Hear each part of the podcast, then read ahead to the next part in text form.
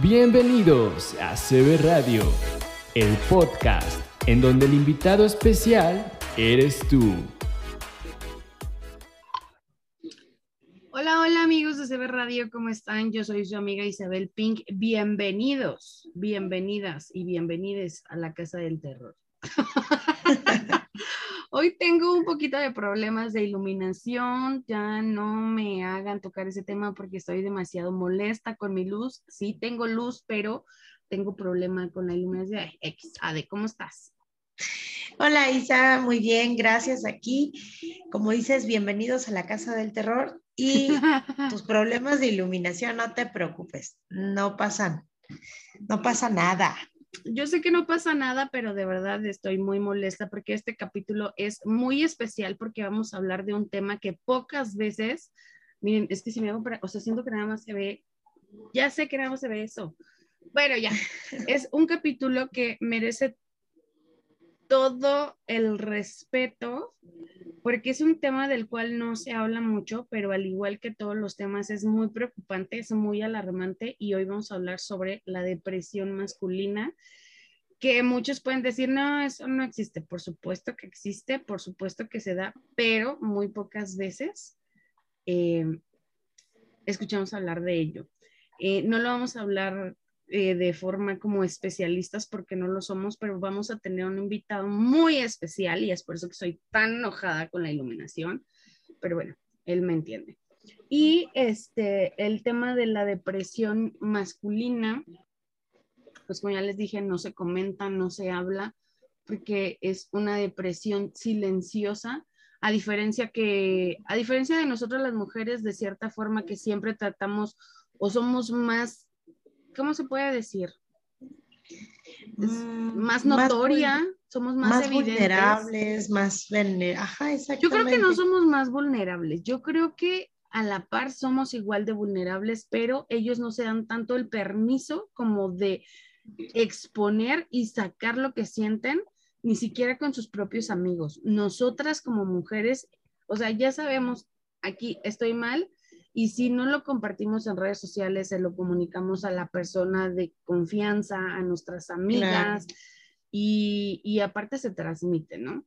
Pero no, pero es diferente en ellos. Sí. En ellos simplemente eh, se quedan con la idea de no pasa nada, esto es normal, yo puedo, y no sacan lo que llevan adentro, lo que van sintiendo, les cuesta mucho trabajo y sin darse cuenta de eso los puede llevar a límites catastróficos, eh, hablando como el más grave que es el suicidio, pero también puede terminar con su familia, con su estabilidad emocional, su estabilidad laboral, porque hay muchos síntomas que quizás nosotras no alcanzamos a percibir y es por eso que hoy le vamos a dar la importancia, el valor y el respeto a este tema, porque en estadísticas de verdad que también son grandes, las estadísticas de, de la depresión masculina, pero, o sea, son grandes las estadísticas, los números de los hombres que se han reportado con depresión y los que aún no tienen el valor o la seguridad o, no sé cómo se le puede llamar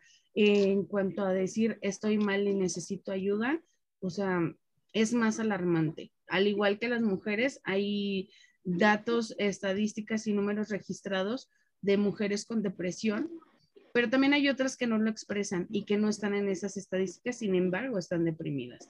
Y en, el caso de los hombres, pues también se da. Entonces, ¿qué te parece si nos vamos con el invitado del día de hoy? Claro que sí.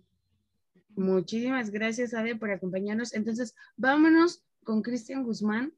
Él es podcaster y se llama Te Regalo Mi Voz. Vamos a darle la bienvenida y muchas gracias por acompañarnos. Estamos aquí en Vamos a Platicar en CB Radio, en donde el invitado especial. CB Radio México presenta. Vamos a platicar.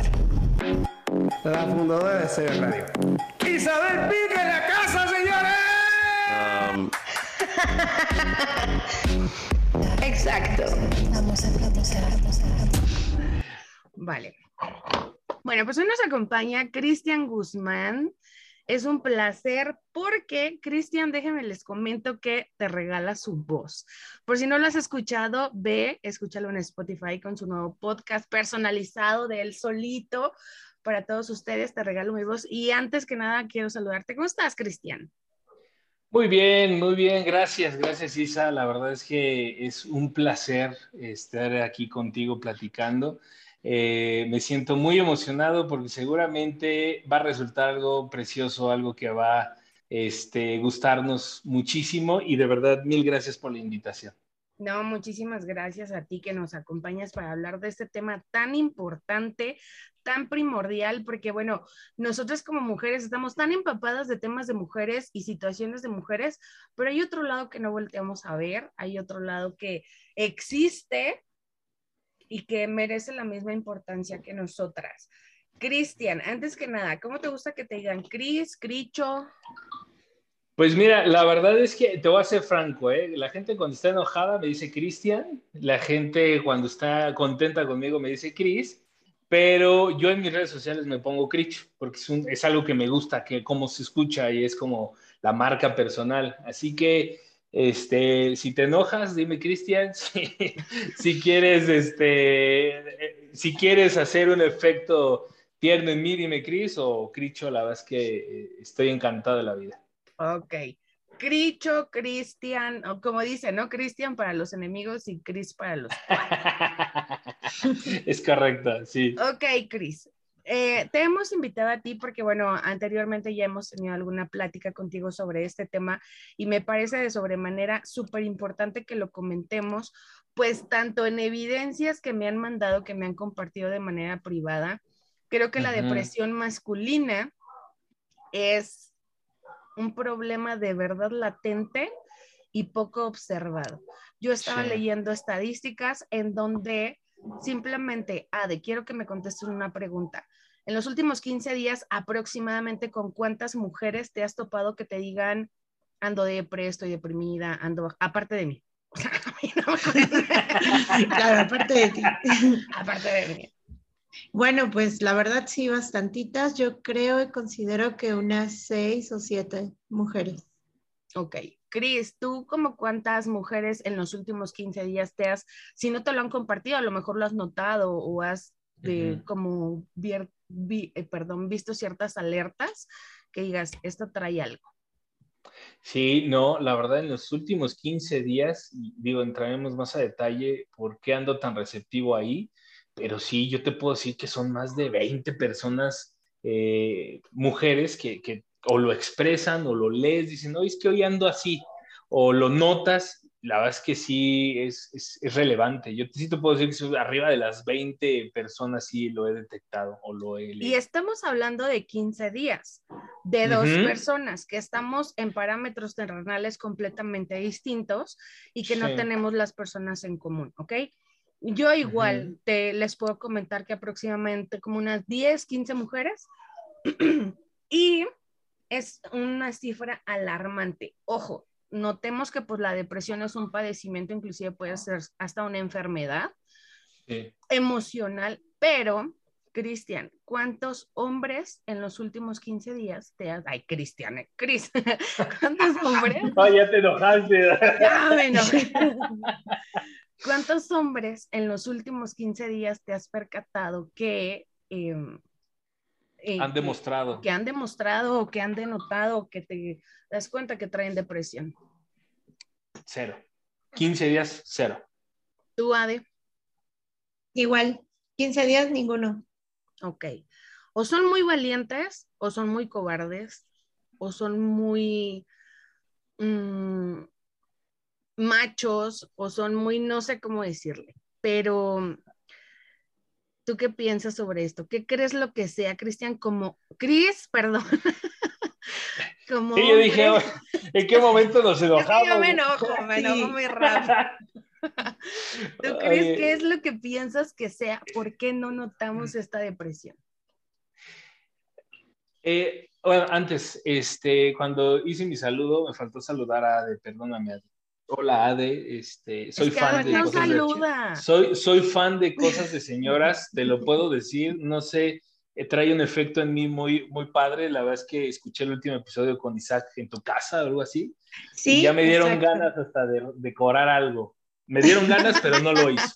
Entonces, hola de la verdad que este, ferviente admirador del podcast. Y bueno, ya entrando en, en, el, en el tema, híjole, yo no podría hablar eh, de, de, algo general ni podría explicar eh, por qué es un comportamiento eh, que no se muestra tal como lo muestran a veces las mujeres. Yo lo que sí te podría decir, que es con base a mi experiencia, a mí, a mí, a mí, Cristian, se trata de educación, principalmente para mí, ¿no? Habrá quien diga, no, no es educación. Se trata de educación, se trata de la cuna, voy a corregir, se trata de la cuna, se trata de cómo te educaron en emociones, cómo te educaron en, este, en, comportamientos sociales. Y qué es lo que te insertaron, qué fue lo que te metieron para que tú no pudieras expresar este, cuando te sientes mal, ¿no? ¿Por qué? Porque a veces el llanto lo dejamos para, para, para las mujeres, la fuerza la dejamos para los hombres, este, el, vivir este, de cierta manera nos lo van, nos lo va, nos lo van marcando nuestros, nuestros padres, ¿no? Nuestros maestros de vida y pues eso influye el, entorno. Yo te podría decir, insisto, ¿eh? la verdad es que me gustaría hablar con, con toda la, el soporte profesional, pero no lo tengo. Lo que sí te puedo decir es que, por ejemplo, en mi caso, se trata de cuna, de cómo te educaron, de qué fueron las, las, las cosas que te insertaron en la cabeza y que vas creciendo con eso y dices, no, o sea, yo no me puedo quejar, yo, yo no puedo expresar mis sentimientos, yo no puedo abrazar, yo no puedo decir te amo, yo no puedo llorar, yo no puedo este, sentirme sensible, yo no puedo pedir un abrazo. ¿Por qué? Porque soy hombre. Eso no me lo dieron a mí, a mí me dieron la fuerza, me dieron los pantalones, me dieron el mando, me dieron el poder. Y en el poder no se vale ser sensible. Entonces, yo, yo podría decir eso. La verdad es que principalmente creo que es lo que recibes de, niño. Ahora ya sé que los primeros años son tan importantes. Híjole, si les platicaba mis primeros años, yo creo que, que ahí, ahí, ahí entendería muchas cosas. Yo, yo la verdad. por qué. Sí, ahí, ahí entenderíamos por qué no me gusta que me digan Cristian. Es, tan sensible como eso, ¿eh? Porque eh, mucha, yo a veces, eh, alguna vez me acuerdo que a alguien le dije, este, no me digas Cristian, porque siento que estás enojado.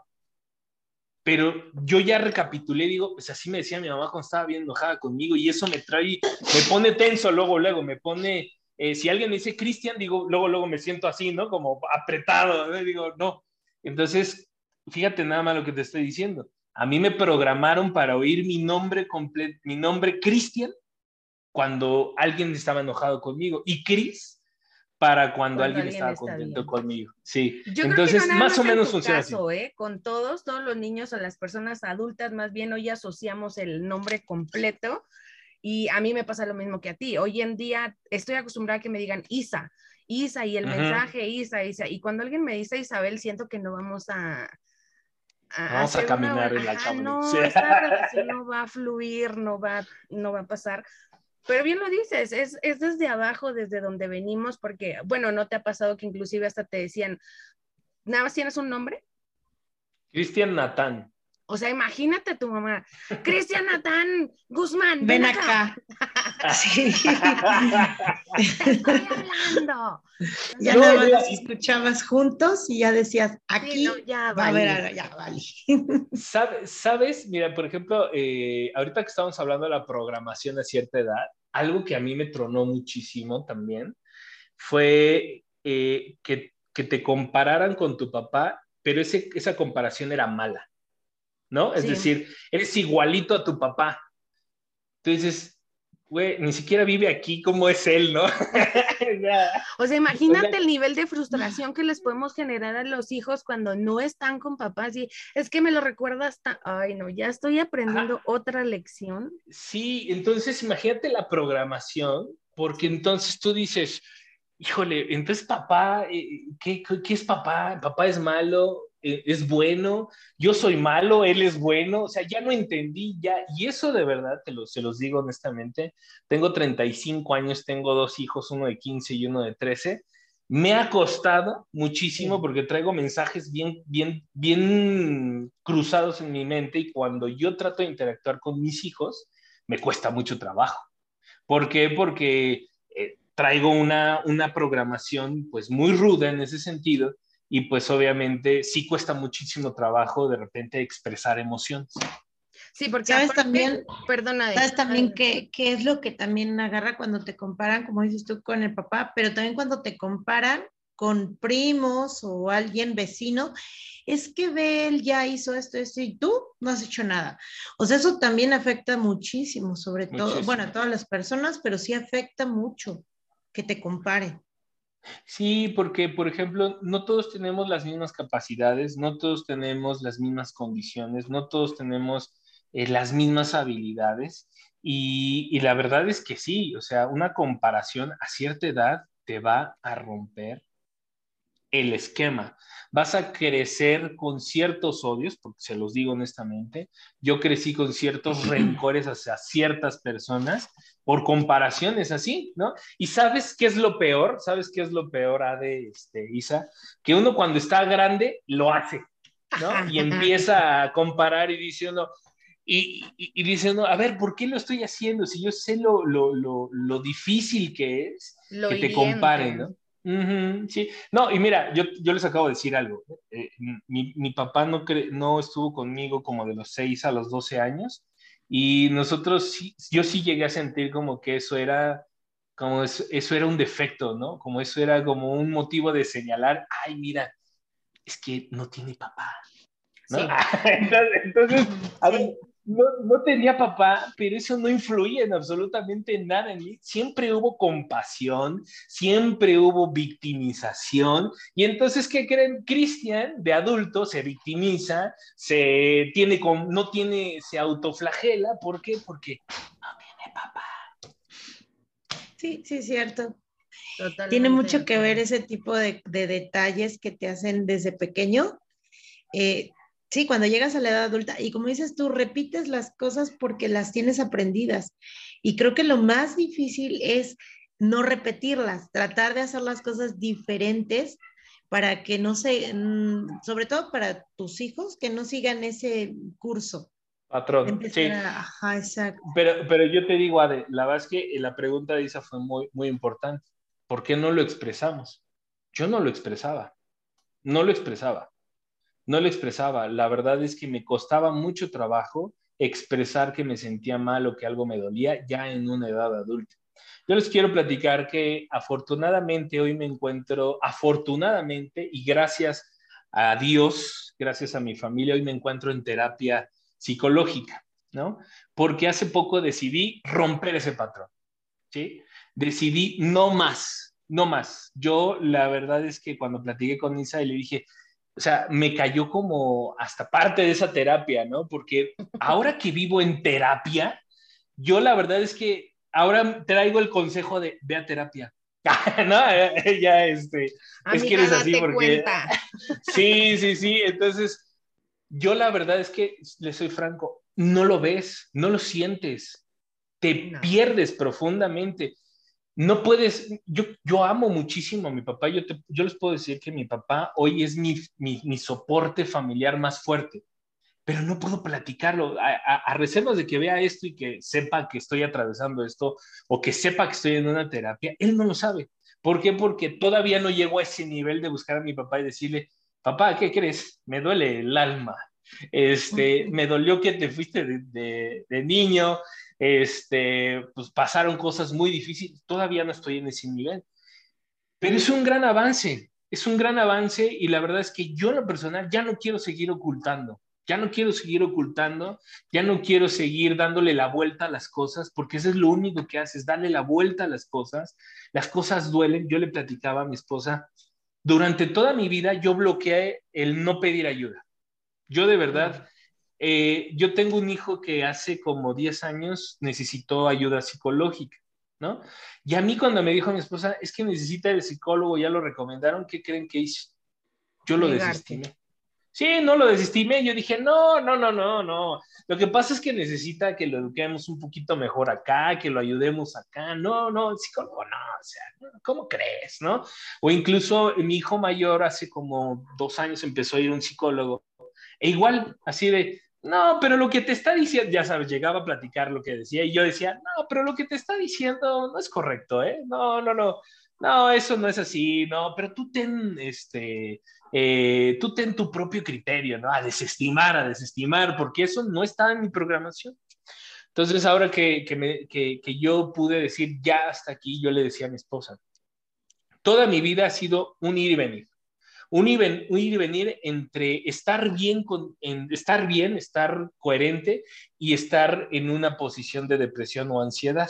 Toda mi vida, ¿no? Desde, el, desde uno aprende, es que uno aprende también a, ser mañoso con la depresión, porque uno dice, ah, ya estoy bien, y ya se pone a, otra vez a darle a la vida, pero no estás bien. Lo único que estás haciendo es acumular y acumular y acumular. Entonces yo, le, yo esta última vez le dije a mi esposa, es que siento que ya no regreso, que ya no puedo darme ese engaño a mí mismo, ya no puedo, ya no podía, ya no podía. Y la verdad es que fue muy difícil fue muy difícil poder aceptar que necesitaba ayuda, pero una ayuda no de amigos. Yo hice un episodio de, podcast que es Pide ayuda y lo hice en el momento más crítico de la... De, y tiene, si ustedes ven la fecha de la publicación, tiene menos de un, de un mes. Lo hice en el momento más crítico de, la, de las crisis de ansiedad y depresión que estaba atravesando. ¿Por qué? Porque no sabemos pedir ayuda. Y si la pedimos ayuda, la pedimos luego a las gentes bien equivocadas, ¿no? Lo pedimos a gente más amolada que tú, ¿no? ¿Y qué hace esa gente? Yo lo, yo lo digo en el episodio.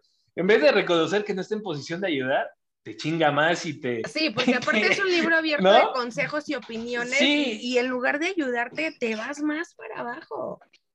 Sí, yo creo que lo más importante, como, como decías, ¿por qué no piden, piden ayuda? Sobre todo los hombres, ¿no?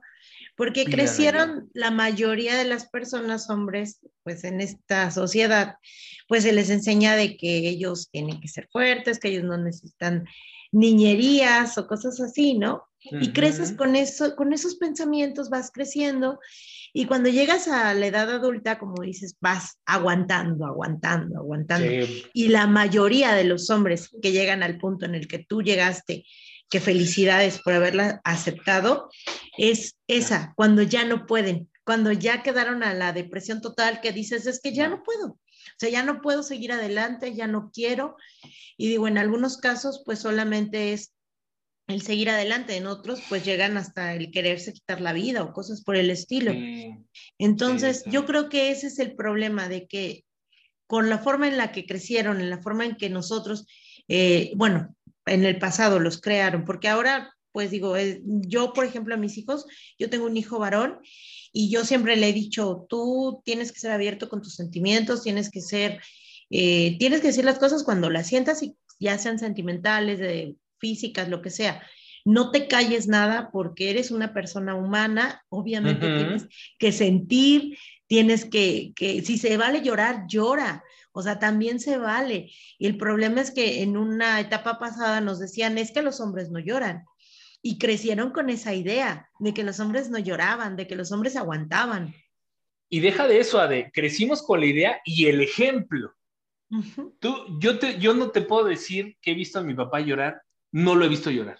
Lo he visto que de repente como que se le, se le, se le lagrimea el ojito, ¿no? Pero así como llorar y expresar un sentimiento que solamente puedes expresar a través del llanto, no lo había visto. Entonces, por un lado creces con la programación que te dan y por otro lado creces con el ejemplo.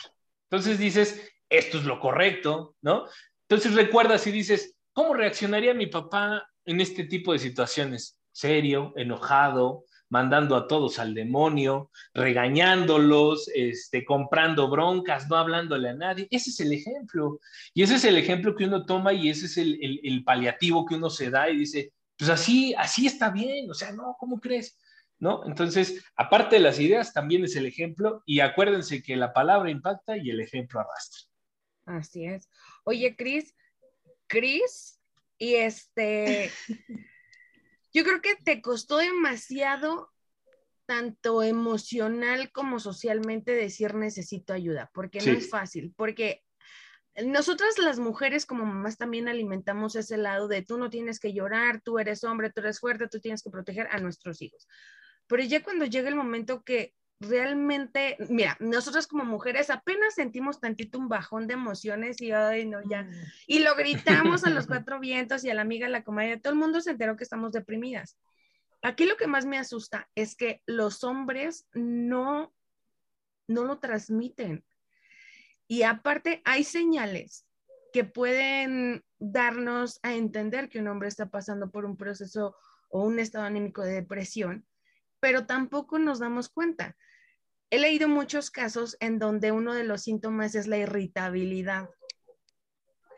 Y lo confundimos con que la presión en el trabajo, la presión del hogar, a lo mejor ya no me quiere, es que está loco, es que ya no me aguanta, pero realmente es que no son todos estos contextos, simplemente está pasando por un momento de depresión y no sabe cómo expresarlo. Ok, bueno, después de este cambio drástico de humor, para que Cristian se dé cuenta que ya estoy enojada. es que ustedes no se dan cuenta de verdad todo el relajo que es grabar pero aquí, gracias Cris, gracias Ade por tenerme toda la paciencia del mundo. Y me gustaría que tú nos comentaras algunos síntomas que a lo mejor nosotras no podemos percibir, no podemos percatarnos y que lejos de decir quizá esté deprimido, los estemos tirando de a locos. O hacernos mal viajes, ya sabes, de seguramente andar con alguien más. Eh, porque son son síntomas que no te das cuenta que es una depresión, porque creo que ah, inclusive la depresión llega cuando ya están en cama, yo siento, no sé, un grado muy alto de no tener ganas de hacer nada, pero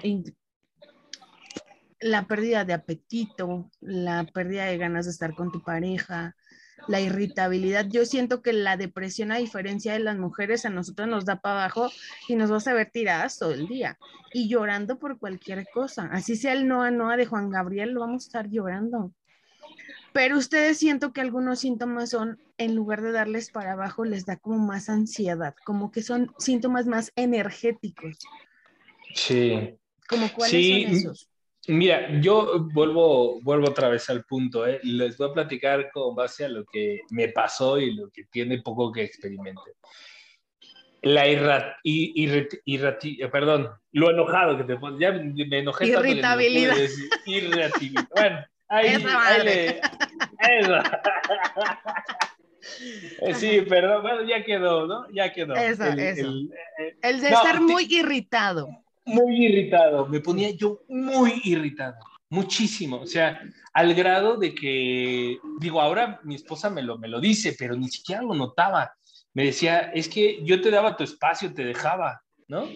Entonces, porque me, me sentían tan tenso, bueno, al grado, eso me lo platicó mi esposa hace días, al grado que me dijo que ya mis hijos y ella se comunicaban por WhatsApp, ya para que no pasara un sonido por mí porque imagínense que pasaba un sonido por mí, oía a alguien hablar y yo me ponía como histérico, como loco. Entonces, a mí me pasó de que me irritaba mucho ya para no, no, este... Eso es muy eh, irritable. Sí, sí, sí, me da mucho coraje todavía recoger, eh, recordarlo. Entonces, imagínate, yo ya estaba en un punto de ya no soportaba a nada ni a nadie. O sea, a nadie ni a nadie. Y, y mi esposa me preguntaba, ¿qué pasó, no?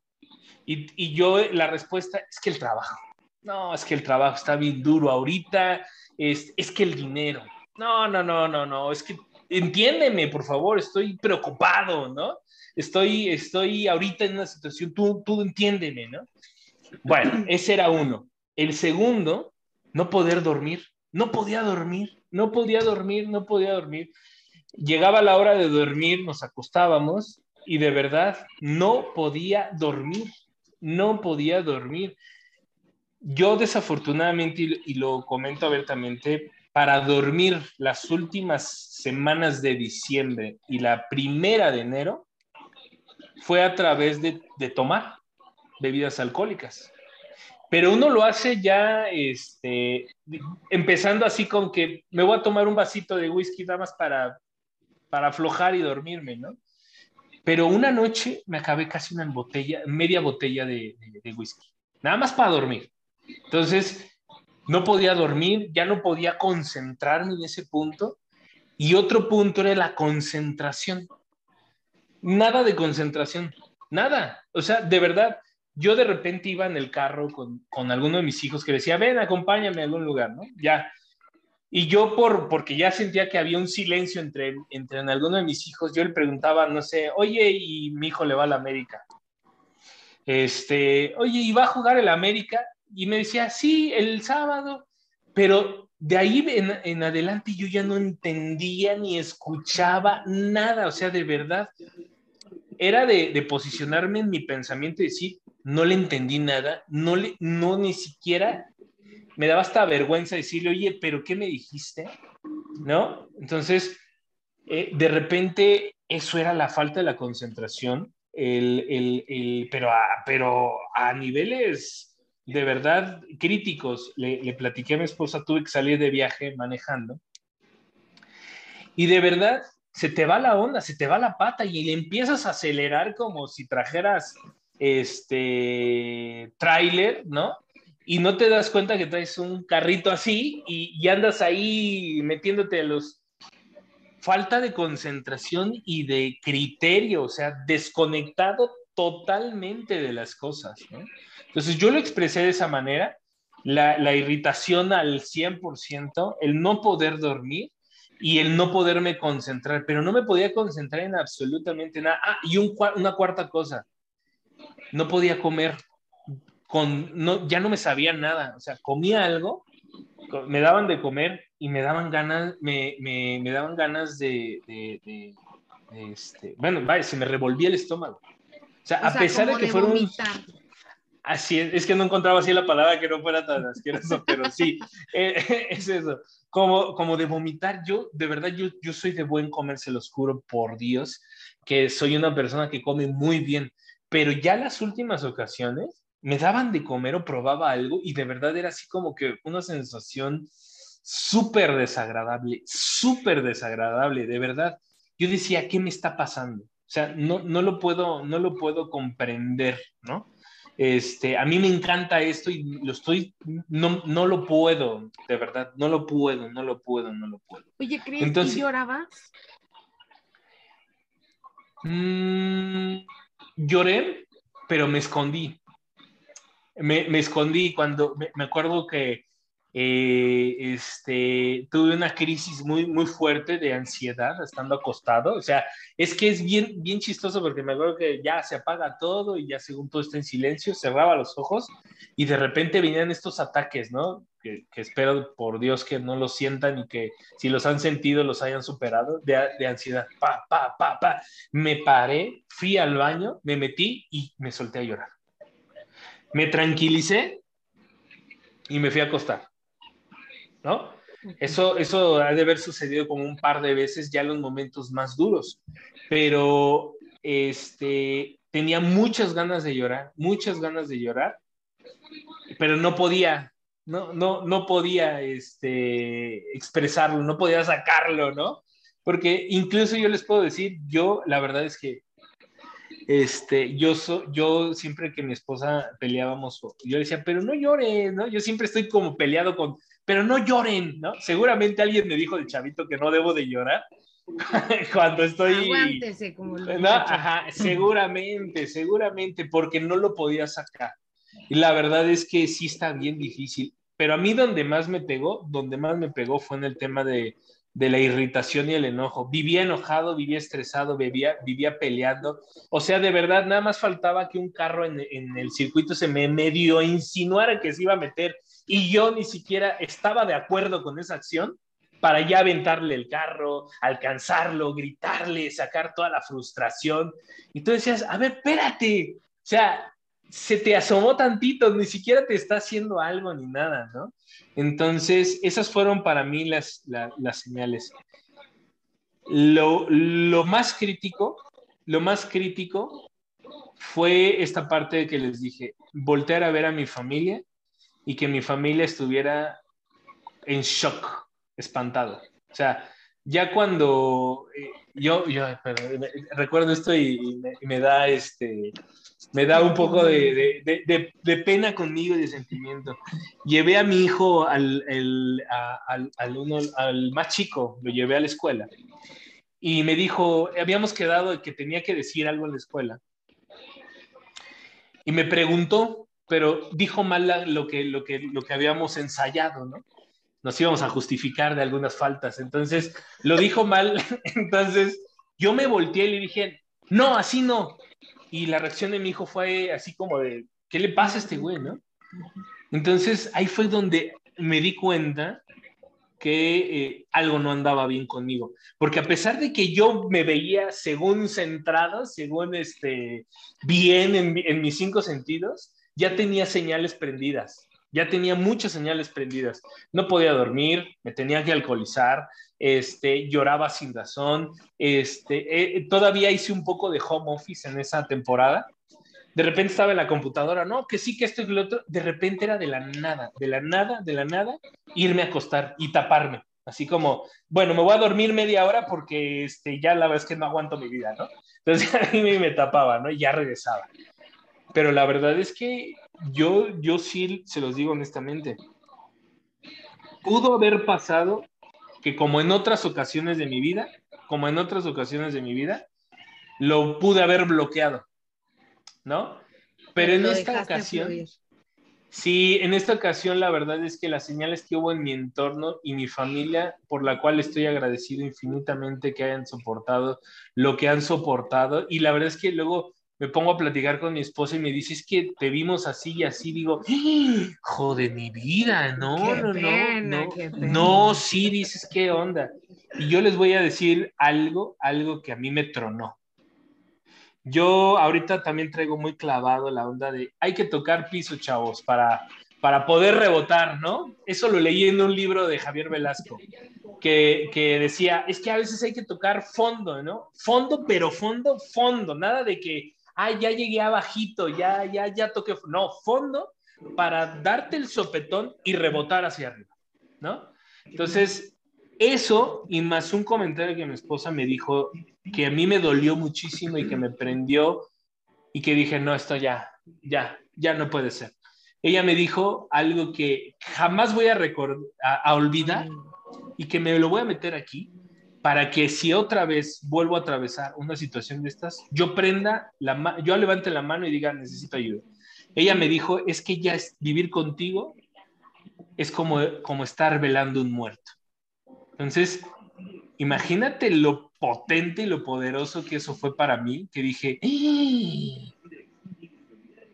Todos mis pretextos de que según yo me levanto diario para ofrecerles una vida mejor, que yo lucho en el trabajo, que me pongo como perro con la vida para tener algo para mi familia, y de repente entender que por no afrontar una infancia muy dura y por no afrontar todo lo que eso me ha traído, ya les estaba dando en la torre a mi familia, a lo que más amo, a lo que más quiero, por lo que vivo, por lo que estoy vivo actualmente. Entonces, yo creo que aparte las, las, alarmas se prenden por todos lados, pero sí hay que saberlas leer y hay que tener, yo se los digo, hay que tener el debido valor y así se los digo honestamente para decir, ya no puedo más, ya no sé qué hacer, necesito ayuda y necesito necesito paz, necesito tranquilidad. Cuando yo pude decir eso, que no fue fácil, obviamente ahorita le estoy dando la versión light y resumida, ¿no? Y, y la versión este, Disney Channel, porque ya sabemos la versión bonita. sí, ya sabemos que este es un, este es un proceso bien duro con la familia, eh, sobre todo con la familia. O sea, que me disculpen mis amigos, que me disculpen en el trabajo, pero mi familia este, fue los que tuvieron que vivir este proceso tan duro y con la que nunca, la que nunca te va a abandonar.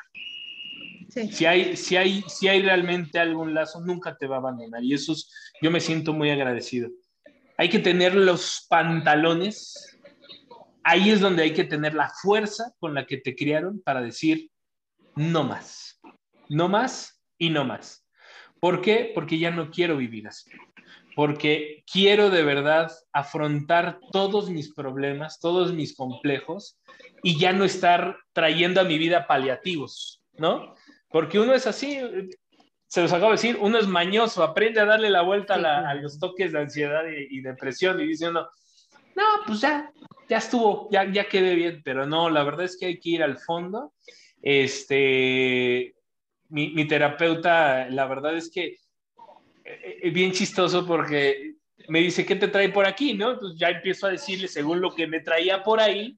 Y no, resulta que lo que me traía por ahí era una onda que había pasado. Sí, no era lo que estabas pasando en ese momento, era una vida que traías por ahí. Exacto, entonces yo le soy franco, si hay alarmas, a mí se, a mí se, me, se me prendieron así, y la verdad es que ahí es donde tuve que sacar la, la fuerza con la que me habían criado para decir, Necesito ayuda. Agarrar y cortar de Te quiero, te quiero hacer una pregunta, a lo mejor un tanto irrelevante, de cierta forma machista, porque, pero la tengo que hacer. A ver. En el momento que tú pediste ayuda, en el momento que tú dijiste ya no puedo más, hasta aquí necesito ver, porque ha habido casos, inclusive que me compartieron, que por lo regular están mal con la familia, pero con gente externa, por ejemplo, del trabajo, amigos, fingían estar bien. Porque si realmente no estábamos bien, dice, pero la gente de afuera no se dio cuenta que estábamos mal porque por lo regular nos desahogamos o tratamos de dar señales inconscientes porque no son conscientes hacia la familia de que algo está pasando. A final de cuentas, pues ellos no se dan como que tinta de lo que es así eh, realmente. No sé que lo estoy moviendo aquí. Pero, este, bueno, ya te caíste, te diste cuenta que la estabas regando, te sientes menos hombre, sientes que eres más, no, que eres menos débil, no, que eres más débil, te sientes, no sé, eh, porque es la respuesta de muchos de, oye, ¿por qué no pides ayuda? Porque no soy vieja, o sea, sí, sí, fíjate que si ahorita me, si, si, esto, si esta pregunta me la haces en tiempo presente, te voy a decir que me siento perfecto y no me importa lo que piense absolutamente nadie de mí. Hoy estoy disfrutando mi vida en un tiempo presente de estar platicando con Isabel, que tanto admiro, con Ade, que tanto admiro, y eso para mí en este momento está valiendo oro. No saben cuánto, de verdad se los agradezco. Y es porque he tratado de vivir en mi presente, disfrutar esta gran enseñanza. Pero si tú me lo hubieras preguntado hace casi cuatro semanas que, dije, ya, ahí nos vemos, sí me sentí menos. Sí me sentí menos, me sentí débil, me sentí me sentí que no había que no que no estaba a la altura de mis problemas. Me sentí que no estaba a la altura de mi familia, que no estaba a la altura de mi trabajo, a la altura de nada, me sentía pequeño, me sentía complejado, no tenía, no tenía tamaño ante las cosas, ante mi familia, siempre me ya me, y, es que al final me empecé a comparar con todo, ¿no? Es que, es que, ¿por qué yo no, yo no soy así? O por qué yo veía a la gente feliz y decía, ya ven que pasó Navidad, que pasó Navidad y yo salí a la calle con mi familia y decía, ¿por qué no estoy así de feliz como esa gente que va ahí? ¿No? O ¿por qué no me está pasando? Eh, veía las historias de, de, Facebook que ponían todos, ay, aquí la Navidad. Y yo decía, ¿por qué no estoy así? Me daba coraje, ¿no? Entonces, yo sí te, le soy franco, el día que dije, ya, sí me sentí, sí me sentí mal, me sentí menos, me sentí derrotado, me sentí pésimo, me, me, sentí una piltrafa.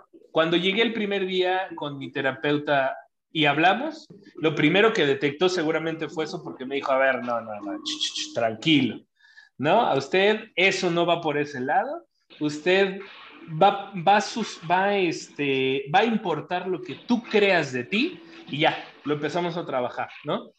Porque si yo, yo, yo me derroté, yo dije, ya, no sirvo como, y, lo digo abiertamente, no sigo como papá, no sirvo como hombre, no sirvo como trabajador, no sirvo, no sirvo como nada. ¿Por qué? Porque me derroté, porque no tuve la fuerza, porque no tuve la galla, porque no soy igual que mi papá que afrontó toda su vida, un divorcio, hijos, esto, el otro, como parado, estoico. Me sentía menos, porque yo había fallado a todos los conceptos que tenía a mi alrededor y había fallado y dije, ya, necesito que me ayude, necesito que alguien me, me diseñe cómo va a estar esto. Yo sí no soy el fuerte, no soy el hombre que creí que iba a ser porque me caí, porque soy débil, porque estoy llorando. Pero yo creo, Cris, que hay muchos hombres que espero que te vean y que sienten, tienen esa sensación de que creen que para ellos el pedir ayuda o el ir a terapia o el aceptar que tienen problemas es sinónimo de debilidad y creo que muy por el contrario, eh, son hombres fuertes que van a ir a trabajar por las herramientas que necesitan para su vida, para sostenerse a sí mismos y para sostener a su familia y para poderle transmitir a sus hijos o hijas esa seguridad de que seas hombre o seas mujer, no pasa nada, hay que tocar. Sí. Yo, fíjate, fíjate que lo más importante es eh, ser vulnerable saber que eres vulnerable ante ciertas cosas de la vida y tienes que aprender a afrontarlo. Y como dices, no solamente es más común que las mujeres digamos, es que no puedo con nada, y, pero los hombres también se vale. Tienes que entender que eres vulnerable, que eres humano, que sientes y que se vale caer, se vale pedir ayuda, se vale levantarte y seguir en esta vida, porque esta, la vida está hecha de esto, de caídas, levantadas. Yo siempre lo he montado como una montaña rusa, a veces estás abajo, a veces estás arriba, y ni modo. Ah, yo soy el carrito. yo soy el que los anda paseando. yo soy el que los... Oye, Cris. Oye, dime, dime, no, dime tú. No, no, iba, iba, iba, iba a cerrar un poquito la idea. Este, yo había escuchado una canción de, un grupo eh, argentino que se llama Rodríguez, que hay una canción que se llama Hombres Buenos. A mí me gustaba mucho por el ritmo, pero hay una frase que ahora me, me llegó mucho, que es, hay hombres buenos porque tienen miedo, ¿no? Eso es. ¿Por qué, por, qué, ¿Por qué ocultar lo que somos y lo que realmente queremos y lo que necesitamos? Y ahorita que decíamos esta parte, yo tuve una charla con mis hijos hace un par de días o, una semana y les dije, cuando sientan que algo los rebasa, cuando sientan que quieren hablar con alguien, no se callen, pidan ayuda. Y se los dije textual, ustedes han visto cómo he estado estos últimos días y no los quiero ver así.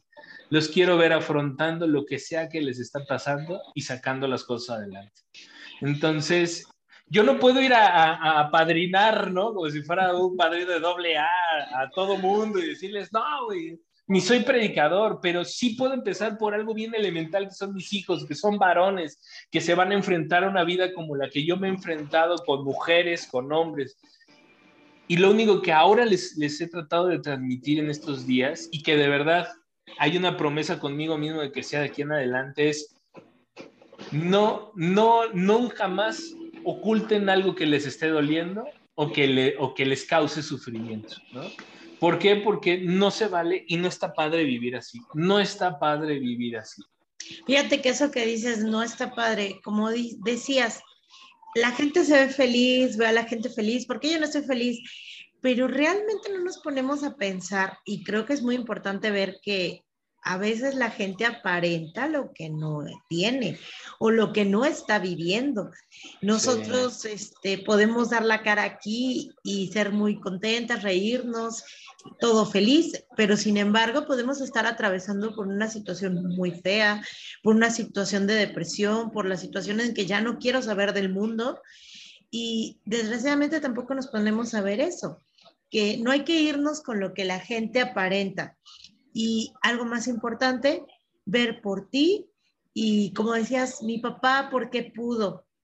Pero realmente tú crees que la vida de tu papá haya sido feliz, que el guardarse tantas cosas y el tratar de ser feliz según a su felicidad, que era darle la felicidad a los demás, realmente era la vida y es la vida que uno quiere. Entonces yo creo que es lo más importante. ¿Qué quieres? hacia dónde quiero verme en unos 10 años, en 5. Quiero realmente seguir con tantas cosas y hacer feliz a los demás mientras yo me estoy consumiendo o quiero disfrutar esa vida con la gente que quiero, con la gente que amo y ser feliz. Ser feliz en tiempo presente. Yo, yo la verdad, es, les voy a compartir algo, ¿eh? perdón, me voy a desviar tantito, pero en la, en la tarde estaba platicando con mi esposa y ella me puso, es que eres el amor de mi vida ¿no? Y yo le dije, tú eres el amor de mi día, porque es lo único que tengo ahorita y es lo único que quiero vivir. Y mi vida no sé cómo estuvo antes o después de este día, pero eres el amor de mi día. Entonces, la verdad es que hace sentido con lo que dices, Ade, que es, güey, tienes que saber lo que quieres y tienes que estar posicionado en esa sensación para poder obtenerlo. Y si no estás ahí y no sabes cómo llegar, pide ayuda, pide ayuda. Y va para hombres y para mujeres. Correcto. Cris, yo te agradezco muchísimo esta participación que yo de verdad ni, he querido hablar porque estoy aquí bien atento, analizando, aprendiendo y detectando sobre todo comportamientos de los hombres que me rodean a través de la experiencia de Cristian. Te agradezco muchísimo que nos hayas apoyado con este capítulo, pero te quiero hacer la invitación a grabar una segunda parte para que nos platiques sobre Te Regalo Mi Voz, que ya es tu lado artístico. ya hablamos del lado personal, bueno, después vamos a hablar del lado artístico, porque tiene un podcast, pero antes de irnos, platícanos rápido, porque nos quedan dos minutos. Este, ¿Dónde te encuentran? ¿De qué se trata? Mira, es así, te regalo mi voz, Cricho Guzmán, y es un espacio que he creado para darle honor a la gente que nos regala su voz. A la, la voz es lo, lo, lo, más importante que tenemos con lo que nos expresamos y en este podcast vamos a, a, resaltar esa voz y a la gente que no tenga voz, ahí se la vamos a dar. A la gente que esté oprimiendo algo, ahí lo vamos a dar. Entonces, este, muchas gracias. La verdad es que vuelvo a insistir, súper fan de esta gran comunidad y el, el agradecido y el de verdad estaciado estar acá soy yo. Entonces, por, por cuantas veces quiera que regresemos, regresamos, no hay problema. Yo creo que te deberías de venir para acá con nosotros. Sí. Oye, Cris, ahorita que dijiste, te regalo mi voz, supongamos que alguien está pasando por una experiencia complicada, por algo que trae, ¿te lo pueden compartir a ti y tú lo pones en tu podcast de manera anónima? Sí, por supuesto. Fíjate que es una de las cosas que había pensado. Hay que hacer, hay que dar esa voz. O sea, todo lo que, por eso es te regalo mi voz, haz con ella lo que tú quieras. Te doy un poema, te canto, te hablo, te grito. A lo mejor hay gente que no lo puede hacer. Es para eso la voz, ¿no? Eso es por eso el concepto que estoy creando, que está todavía muy, muy pequeño. Este, pero este regalo mi voz. A través de esa voz, hablemos, cantemos, gritemos, amemos, riamos, todo a través de esa voz. Entonces, sí, por supuesto, creo que es una, una buena manera de ejercer la voz. Excelente, me parece perfecto. Pues ya, te voy a anotar de una vez, Cristian, para segunda parte. Cris, no, Cristian. No, ya, ya. Dime, no, ya Isabel, ya Isabel. No, eso comprueba que sí estoy yendo a terapia, que no me estoy... Exacto, exactamente. ¿eh? Tu terapeuta sí está funcionando. No, maravillosa. La verdad es que hay dos personas que me trajeron a la vida. El doctor que me, que me ayudó, asistió a mi mamá en el parto y mi terapeuta que me volvió a sacar del vientre de los traumas y me aventó a la vida. Pero ahora me está ayudando. Me da muchísimo gusto que estés súper recuperado por ti, por tus hijos, por tu esposa, por tu familia y por todo lo que yo te puedo decir y augurar que viene para ti, pero como dijiste, hay que preocuparnos por hoy, el pasado ya quedó atrás y que vengan que venga lo que tenga que venir, pero hay que disfrutar el presente a lo, más que podamos. Pues Cris, muchísimas gracias, yo les agradezco a todos. Esto fue Vamos a Platicar, ella es Ade Barrón. Cris Guzmán. Cris Guzmán, dicho para los cuates de Te Regalo Mi Voz. Yo soy Isabel Pink, muchas gracias a todos, les mando un beso. Adiós. Gracias, bye.